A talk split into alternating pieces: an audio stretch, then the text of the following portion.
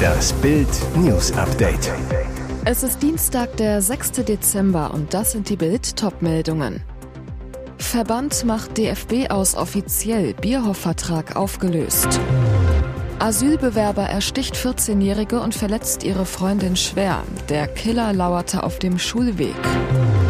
Lilly Becker soll vor Gericht Schuldenzoff um 500.000 Euro. Verband macht DFB aus offiziell Bierhoff-Vertrag aufgelöst. Hammer beim DFB. Der Vertrag mit Geschäftsführer Oliver Bierhoff wird vorzeitig aufgelöst. Darauf haben sich der DFB und der Ex-Nationalspieler am Montagabend verständigt. Sein Vertrag lief ursprünglich bis 2024. Dies gab der Verband in einer Pressemitteilung bekannt. Bierhoff mein Wirken war stets getrieben von der Überzeugung, mein Bestes für den DFB und die Nationalmannschaften zu geben. Umso mehr schmerzt mich das Abschneiden der Männernationalmannschaft bei den Weltmeisterschaften in Russland und Katar. Ich gehe deshalb auch nicht ohne die nötige Selbstkritik. In den vergangenen vier Jahren haben wir es nicht geschafft, an frühere Erfolge anzuknüpfen und den Fans wieder Grund zum Jubeln zu geben. Einige Entscheidungen, von denen wir überzeugt waren, haben sich nicht als die richtigen erwiesen. Das bedauert niemand mehr als ich. Dafür übernehme ich die Verantwortung. Nach dem Ende seiner aktiven Laufbahn 2004 übernahm er den neu geschaffenen Posten des Managers der Nationalmannschaft. 2018 wurde er Direktor Nationalmannschaften und Akademie. Bierhoff weiter. Ich wünsche dem DFB viel Erfolg bei seinen wichtigen Aufgaben. Ich wünsche mir, dass die Fußballfans unsere Teams auch in Zukunft voller Leidenschaft unterstützen. Der Killer lauerte auf dem Schulweg. Polizisten in Schutzanzügen sichern Spuren auf einer Straße im 4700 Einwohnerort Iller-Kirchberg in Baden-Württemberg. Auch ein schwarzer Rucksack liegt am Boden. Hier wurde ein 14-jähriges Mädchen auf dem Schulweg erstochen, vor den Augen ihrer besten Freundin. Die beiden Mädchen waren am Montag um 7.30 Uhr auf dem Weg zum Bus, um in ihre Ulmer Realschule zu fahren. Der Fußweg der Mädchen ist kurz, führt an einer Asylunterkunft vorbei. Plötzlich kam ein Mann aus diesem Haus gelaufen und attackierte die Mädchen mit einem Messer. Der Angreifer, nach Bildinformation ein Asylbewerber aus Eritrea, rammte der Älteren die Klinge in den Bauch. Die Jüngere verletzte er an der Brust. Dann flüchtete er in die Asylunterkunft. Der mutmaßliche Angreifer ist 27 Jahre alt, wie Polizei und Staatsanwaltschaft mitteilten. Der Asylbewerber sei verletzt und unter polizeilicher Bewachung in einer Klinik. Bei ihm hatten Beamte den Angaben nach ein Messer gefunden, das die Tatwaffe sein könnte. Ein Augenzeuge sagte dem SWR, er habe nahe einer Ampel Geräusche gehört. Er schaute nach, da lag das Mädchen blutend am Boden mit einer riesigen Stichwunde im Bauch. Ein zweites hatte Verletzungen unterhalb der Brust, eine Stichwunde. Sie war völlig aufgelöst. Warum der Mann die Mädchen angriff, muss ermittelt werden. Bürgermeister Markus Häusler, die Gemeinde ist geschockt. Wir trauern mit der Familie. Erneuter Patzer. Lambrecht drückt sich vor Kampfjet-Debatte. Die Hauptperson war schon weg, als es ans Eingemachte ging. Verteidigungsministerin Christine Lambrecht sollte am Montag zu Risiken beim Kauf von US-Kampfjets F-35, die am Wochenende bekannt geworden waren, Stellung nehmen. Bei der Krisensitzung dabei die Haushälter der Ampelparteien sowie Vertreter aus dem Verteidigungsministerium und der Bundeswehr. Doch Überraschung. Als es um das 10 Milliarden Projekt F-35 ging, verließ Verteidigungsministerin Lambrecht die Online-Konferenz. Die restlichen Vertreter des Ministeriums versuchten, die Probleme zu entschärfen. Viele Fragen blieben nach Bildinformationen jedoch offen, weil sie als geheim eingestuft werden. Bundeskanzler Olaf Scholz bekräftigte am Montag in einem Gastbeitrag die Kaufabsicht. Doch Grünhaushälter Sebastian Schäfer bremst. Alle Fragen müssen geklärt werden, bevor es einen Beschluss des Parlaments zur F35 geben kann. Brisant bei einer Bildabfrage, ob Lambrecht einen guten Job mache und bis 2025 im Amt bleiben sollte, stellten sich gestern nur vier der elf SPD-Verteidigungspolitiker im Bundestag hinter die angeschlagene Ministerin. Lilly Becker soll vor Gericht Schuldenzoff um 500.000 Euro. Bei Geld hört die Freundschaft auf. Bild erfuhr exklusiv aus Justizkreisen. Lilly Becker, noch Frau von Tennislegende Boris Becker, wird von einem früheren engen Freund auf Rückzahlung von Darlehen in Höhe von insgesamt rund 200.000 Euro nebst Zinsen verklagt. Die Klage ging vor wenigen Tagen am Landgericht München I ein. Weitere 300.000 Euro, die Pierre U wohl noch zurückfordert, sollen in England eingeklagt werden. Eine Freundin der Beckers erzählt Bild, Lilly unterschrieb Darlehensverträge und versicherte, jeden Cent zurückzubezahlen. Bis heute tat sie dies nicht. Der Medienmanager und Lilly Becker standen sich seit 2017 nah.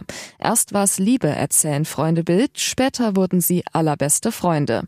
Bild erfuhr, als die Ehe der Beckers im Mai 2018 scheiterte, stand der Geschäftsmann Lilly und ihrem Sohn zur Seite in Gesprächen und immer wieder lieh er ihr Geld für ihren Luxus-Lifestyle. Lilly Becker reduzierte zwar ihre Ausgaben, verdiente Geld als Model mit Werbeverträgen und Auftritten bei Events und im TV. Trotzdem reichte das Geld vorn und hinten nicht. Allein die Miete beträgt mehrere tausend Euro im Monat, so Lillys Freundin zu Bild. Aus Gerichtskreisen erfuhr Bild, die Fristen zur Rückzahlung der Darlehen seien am 31. August abgelaufen. Nach Ehe aus. Stefan Ross flirtet mit Evelyn Burdecki. Flirten hilft gegen Herzschmerz. So behandelt sich gerade ARD-Moderator Stefan Ross. Nach dem Eheaus mit Anna Karina lässt er wieder seinen Charme sprühen bei Kollegin Evelyn Burdecki. Beide haben gerade für die Sat1-Show die Comedy-Märchenstunde in Warschau gedreht. Dabei fanden beide Gefallen aneinander, vor allem Ross genoss es. Zumal Burdecki genau in sein Beuteschema passt. Als Bild ihn dazu via WhatsApp fragt, schickt er nur ein Grinsesmiley. Die Behandlung scheint zu wirken. Dass seine Ex bereits wieder einen Freund hat, hatte ihn zunächst tief getroffen. Nun ist es ihm egal, dass Anna Karina bereits ihr Handyprofilbild ausgetauscht hat. Gegen ein Foto mit ihrem neuen. Und jetzt weitere wichtige Meldungen des Tages vom Bild Newsdesk. Was für ein Krimi. Kroatien rettet sich ins WM-Viertelfinale, gewinnt gegen Deutschland-Bezwinger Japan mit 4 zu 2 nach Elfmeterschießen. Dabei wird Keeper Dominik Livakovic mit drei gehaltenen Elfmetern zum Helden. Der Zagreb-Profi hält direkt die ersten beiden Strafstöße von Klopp-Schützling und Liverpool-Profi Minamino sowie dem eingewechselten Mitoma. Und auch beim Versuch von Yoshida ist Livakovic zur Stelle. Nach 90 Minuten stand es 1 zu 1, dabei ging Japan kurz vor der Pause in Führung. Die Kroaten vor der Pause harmlos, wachen erst in Halbzeit 2 auf. Ex-Bayern-Profi Perisic wuchtet den Ball aus 13 Metern per Kopf zum 1 zu 1 ins Netz und rettet seine Kroaten in die Verlängerung. Da beide Teams offensiv nichts mehr zustande bringen, muss die Entscheidung vom Punkt fallen und dort wird Kroatenkeeper Livakovic zum großen Helden. Großeinsatz von Polizei und Sicherheitskräften in der Düsseldorfer Innenstadt. Alle Weihnachtsmärkte der NRW-Landeshauptstadt wurden am Nachmittag geräumt und geschlossen. Bedrohungslage. Zahlreiche, teils schwer bewaffnete Einsatzkräfte sind in der City unterwegs, sichern Marktplätze und Straßen. Die Zugänge wurden versperrt. Polizeiwagen positionierten sich an den umliegenden Straßen. Hintergrund sei eine abstrakte Bedrohungslage, so die Polizei. Laut Bildinformation hatte ein Anrufer gedroht, mit einem Laster in den Weihnachtsmarkt am Düsseldorfer Rathaus zu rasen. Bei der Polizei wurde sicherheitshalber Vollalarmierung ausgelöst. Mehrere SEK sind im Einsatz oder in Bereitschaft. Bereitschaft. Die Polizei hält sich offiziell noch bedeckt. Klar ist, alle Weihnachtsmärkte in der Düsseldorfer City wurden geräumt. Gegen 18 Uhr war der Einsatz beendet. Laut Polizei konnte auf den Märkten nichts Verdächtiges gefunden werden. Der Kreml hat ein neues Video von Russendiktator Wladimir Putin veröffentlicht. Es soll den Despoten auf der Krimbrücke zeigen, die Russland mit der geraubten ukrainischen Halbinsel Krim verbindet und die im Oktober dieses Jahres bei einer Explosion stark beschädigt wurde. In der veröffentlichten Aufnahme ist Putin hinter dem Steuer eines Fahrzeugs zu sehen, auf dessen Lenkrad ein Mercedes-Logo prangt. Russischen Angaben zufolge soll er sich bei der Fahrt auf der Krimbrücke befinden. Ein Foto zeigt Putin in einer Winterjacke auf einer Brücke stehen abgelehnt. Die Krimbrücke galt nach der Annexion als Putins persönliches Prestigeprojekt. Umso härter traf den Kreml-Diktatoren die Explosion auf der Krimbrücke. Am 8. Oktober, nur wenige Tage nach Putins 70. Geburtstag, beschädigte eine Lkw-Bombe eine Autospur der Brücke schwer. Russland machte den ukrainischen Militärgeheimdienst für den Angriff verantwortlich. Ein alter Bekannter kehrt nach 33.888 Tagen an die Seitenlinie des VfB Stuttgart zurück. Bruno Labbadia wird neuer Trainer des abstiegsbedrohten Bundesligisten aus Schwaben und erhält einen Vertrag bis Juni 2025.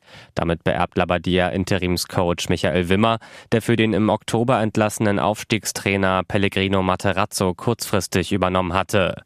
Wimmer verlässt den VfB Stuttgart mit sofortiger Wirkung.